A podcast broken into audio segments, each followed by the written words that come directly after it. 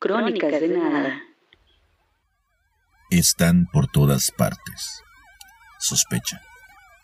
Se cuelan en el autobús. Se sientan a tu lado en el tren. En ocasiones notas sus miradas cuando hablas con tus amigos. Ahí están, observando, como si trataran de leer tus labios y tu mente. Están por todas partes, hasta en el ambulatorio. Permanece atento. Pronuncia en voz baja tus palabras. Porque los ladrones de historias han salido hoy, como el conde Drácula, con sed de personajes. Y tú puedes ser su próxima víctima. Advertencia. Algunas de estas historias son producto de la ficción. Hoy presentamos La Castigada, un relato sobre amores indebidos y crímenes basados en la pasión. Un grupo de amigos se dispone a ejecutar un plan internacional de liberación de una vieja campana del barrio donde viven. Aunque todos participan de un objetivo común, su involucramiento en este acto de desobediencia social y cultural tiene diversos orígenes, algunos de ellos tan triviales como el amor o como la muerte. La castigada. Un cuento de Oscar Godoy. Episodio 2. La sombra más oscura en un mundo de sombras. Así le pareció a Javier la castigada. Tan pronto traspuso la puerta y se quedó mirando la forma metálica sólidamente atada a la pared de piedra del campanario. El resplandor del alumbrado público de la plaza del Zócalo apenas les alcanzaba para no tropezar contra las paredes y para identificar al objeto que tanto los había obsesionado en los últimos días. A duras penas podían distinguirse unos a otros. Allí estaba Diana y Joshua tocando la campana, examinándola palmo a palmo, como para estar seguros de la labor que se disponían a emprender. De pie contra la ventana que daba a la plaza, Emiliano se asomaba con prudencia para comprobar que amigos e invitados ya conformaran la esperada multitud, ansiosa de gritar y desatarse cuando el tañido despertara al centro del DF. En el costado opuesto del campanario, Rafael e Ismael se apuraban con sus herramientas y poleas. No ha llegado nadie, murmuró Emiliano. Son apenas las once. No te preocupes. Pasado mañana partirían para Colombia. Por fin las cosas parecían salir bien. El tercer intento sería el bueno. La primera tarde, el guía notó la falta de algunos de sus turistas. Regresó deprisa por los pasillos y encontró a Diana, Javier y Joshua antes de que pudieran esconderse. En el segundo intento encontraron un candado nuevo en la puerta que habían identificado como lo más fácil de abrir para entrar y esconderse. Y para colmo, los dos ingenieros no alcanzaron a llegar a tiempo ni comprar boletas para la última visita guiada. Tuvieron que llamar de urgencia a todo el mundo para que no fueran a perder el viaje hasta el Zócalo y encerrarse a tomar tequila y rumiar las razones de cada fracaso. Esta tarde, por fin, habían tenido éxito en burlar al guía. Veinte muchachos vestidos con camisetas blancas y lujines azul oscuro lo acosaron con preguntas y lo rodearon para que no pudiera pasar revista a la totalidad del grupo. En cierto momento, mientras el guía hablaba, Ismael cortó con la gruesa pinza de trabajo que traían para liberar a la campana la cadena que soportaba el candado nuevo, y tal como esperaban, lo que encontraron al abrir la puerta fue una habitación oscura y húmeda, prácticamente vacía, donde podrían esconderse. El comando entero se ocultó allí, mientras los de afuera ubicaban candado y cadena en su lugar, asegurados desde adentro, como si nada hubiera ocurrido. En cuestión de dos minutos, la Hermandad de la Campana anotó su primer punto real tres días después de lo planeado. El resto del plan consistía en que el grupo seguiría acosando al guía hasta el final del recorrido y luego se dispersaría con rapidez, de manera que no pudiera llevar la cuenta de sus turistas. Al parecer había dado resultado, pues un silencio profundo se extendió por los pasillos cuando el hombre cerró la puerta del primer piso. La barra metálica, las poleas y la cuerda se encontraban desde el primer día en el depósito de materiales identificado días atrás. Tres grupos de la hermandad las habían entrado en sus morrales en tres visitas guiadas distintas. El gran temor de los dos primeros fracasos vino de pensar que los obreros podrían encontrar aquellos objetos y reubicarlos en otra parte o arrojarlos a la basura. Pero la suerte les sonreía. Los exploradores de cada día, incluidos los de esa misma tarde, les avisaron que seguían allí y que el plan podía ponerse en marcha.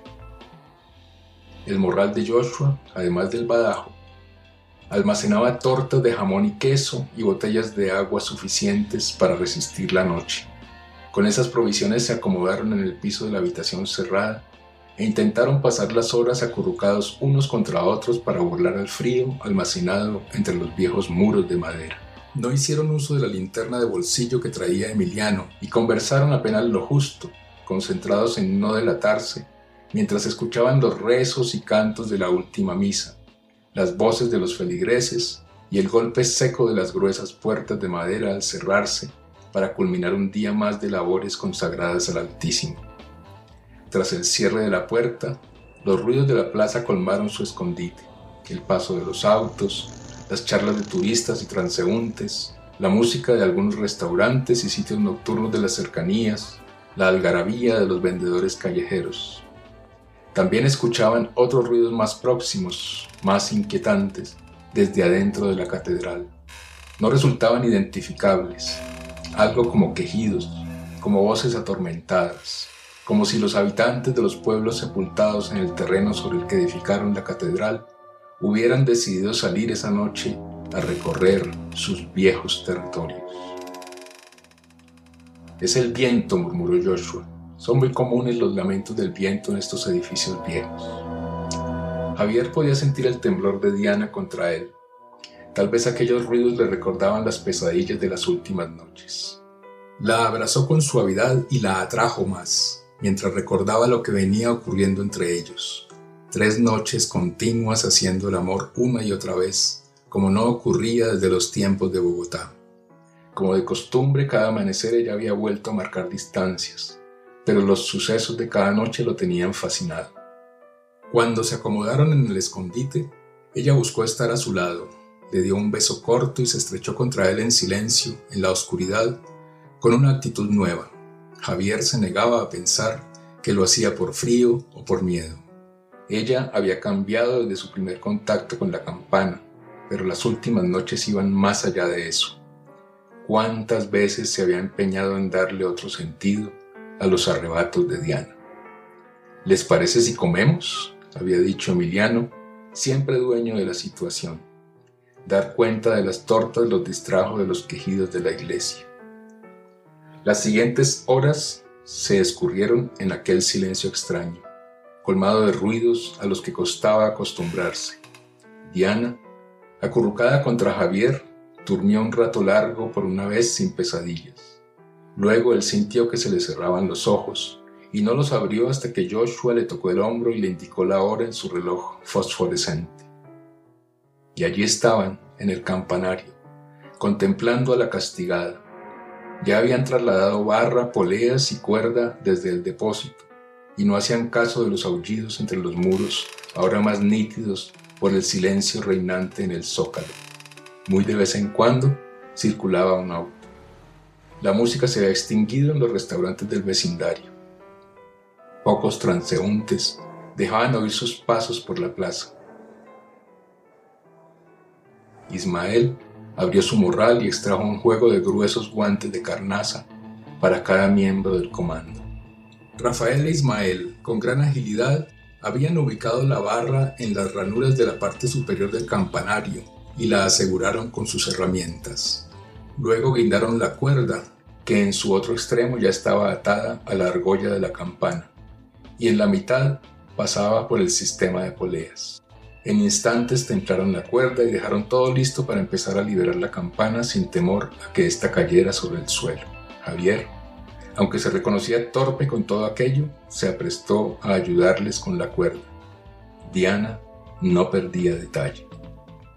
Joshua y Emiliano fueron los encargados de accionar la pinza contra la gruesa cuerda que sujetaba la campana. No resultó una labor sencilla.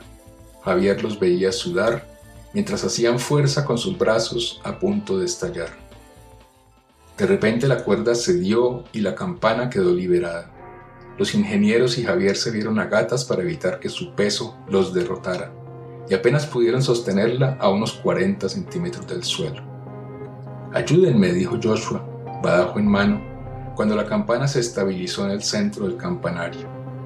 Diana, Javier y Emiliano se acercaron sin saber muy bien qué se esperaba de ellos. Joshua les indicó que la empujaran hacia un lado para poder introducirse por allí.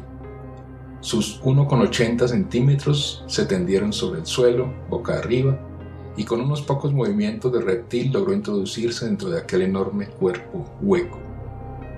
Escucharon los gruñidos de Joshua allí dentro, su respiración pesada, un golpe breve del badajo contra el costado de la campana, un fuck apagado.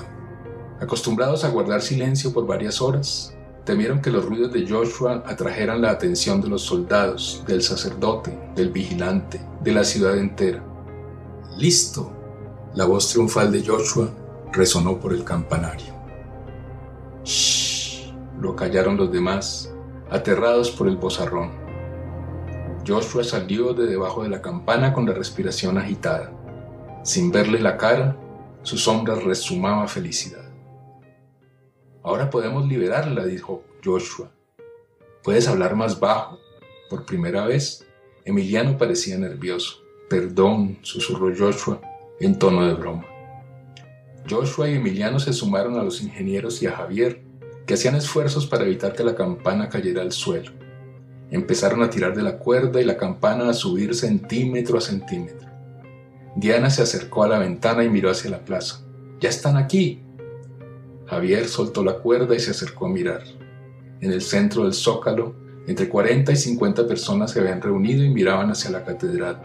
Varios soldados se acercaban a ellos. Nos van a expulsar del país, no podremos regresar nunca, murmuró Javier. Tranquilo, colombiano, no estás solo, le dijo Emiliano. Ven a ayudar, dijo Diana, que había unido esfuerzos a los de la polea. ¿Están seguros de que la estructura de arriba resistirá? preguntó Javier. Resistirá, no te preocupes, dijo Ismael. Emiliano sacó ahora sí su linterna de bolsillo para alumbrar lo que hacían. Trabajaron de manera febril durante largos minutos. Cada centímetro de ascenso se acompañaba con una callada celebración. Van a ser las doce, dijo Javier. Tranquilo, ya casi terminamos, dijo Emiliano. La campana se alzaba un poco más de dos metros sobre el suelo. Javier, con los dedos agarrotados, Suspendió un momento su labor para ir a mirar por la ventana. Lo que vio lo conmovió. Al menos dos centenares de personas se congregaban en silencio, expectantes.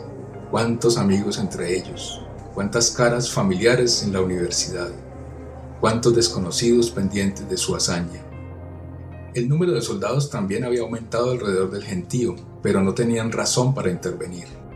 Dos autos de la policía se habían detenido junto al costado norte de la plaza. Sus luces giratorias lanzaban destellos sobre la multitud. Por primera vez, Javier se sintió orgulloso del loco proyecto de Diana. ¡Cuidado! gritó Joshua, como si hubiera olvidado el mandato de la prudencia. Y entonces Javier entendió. Como el joven campanero de Don Polo, 70 años atrás, percibió un rumor sordo en la entraña del metal. Pensó en las pesadillas de Diana, en los cambios operados en el grupo y percibió el soliloquio de la campana. Como empujada por fuerzas inexplicables, la castigada empezó a moverse por sí misma. La sombra oscura de la campana se alejó de sus liberadores y osciló hasta el extremo opuesto del campanario. Su tañido metálico atacó los oídos de los seis jóvenes como una explosión atómica. En la plaza, la multitud lanzó tal exclamación de júbilo que los soldados y policías no tuvieron más remedio que voltear a mirar hacia la catedral. Pero Javier ya no miraba los sucesos de afuera. Miró la sombra delgada de Diana y cayó en cuenta del peligro. Corrió hasta ella, la abrazó con fuerza e intentó apartarla de la trayectoria de la campana. No supo nada más. La castigada, no contenta con haber aturdido los oídos de la hermandad, osciló un poco más, se mantuvo en vilo en el otro extremo del campanario, como si se regodeara con su siguiente crimen. Giró sobre sí misma y se lanzó sobre ellos. En la plaza, la multitud seguía vitoreando.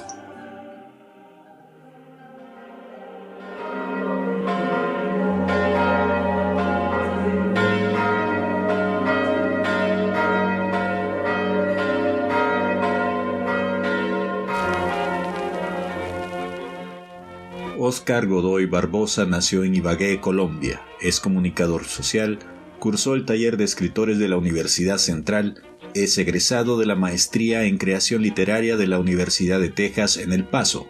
Actualmente es coordinador académico y docente del Departamento de Humanidades y Letras de la Universidad Central en Colombia. Su obra Duelo de Miradas ganó el concurso nacional de novela de la ciudad de Pereira.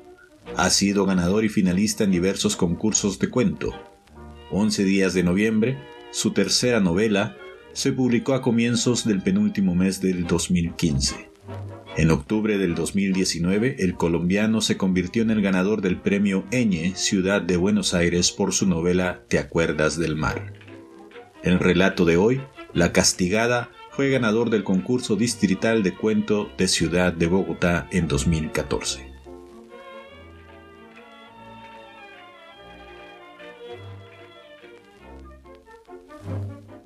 Crónicas de Nada es un espacio donde el relato es el protagonista. Este podbook habla sobre personas, lugares, objetos y hechos cotidianos que sonrojan a los sucesos paranormales a los que la ficción actual nos tiene acostumbrados. Si deseas conocer más sobre nuestro trabajo, visita bitextuales.com. Allí encontrarás más información relacionada con la escritura, la traducción y nuestras bajas pasiones. Nos haces un favor Agrega a Crónicas de Nada a tus escuchas favoritas y te regalaremos una historia con la que tal vez sonrías, a lo mejor tiembles o quizás sueltes una lágrima. Síguenos por Twitter en arroba crónicas nada y por Facebook en Crónicas de Nada. Gracias por escucharnos. Existimos porque escribimos sobre todo y sobre nada.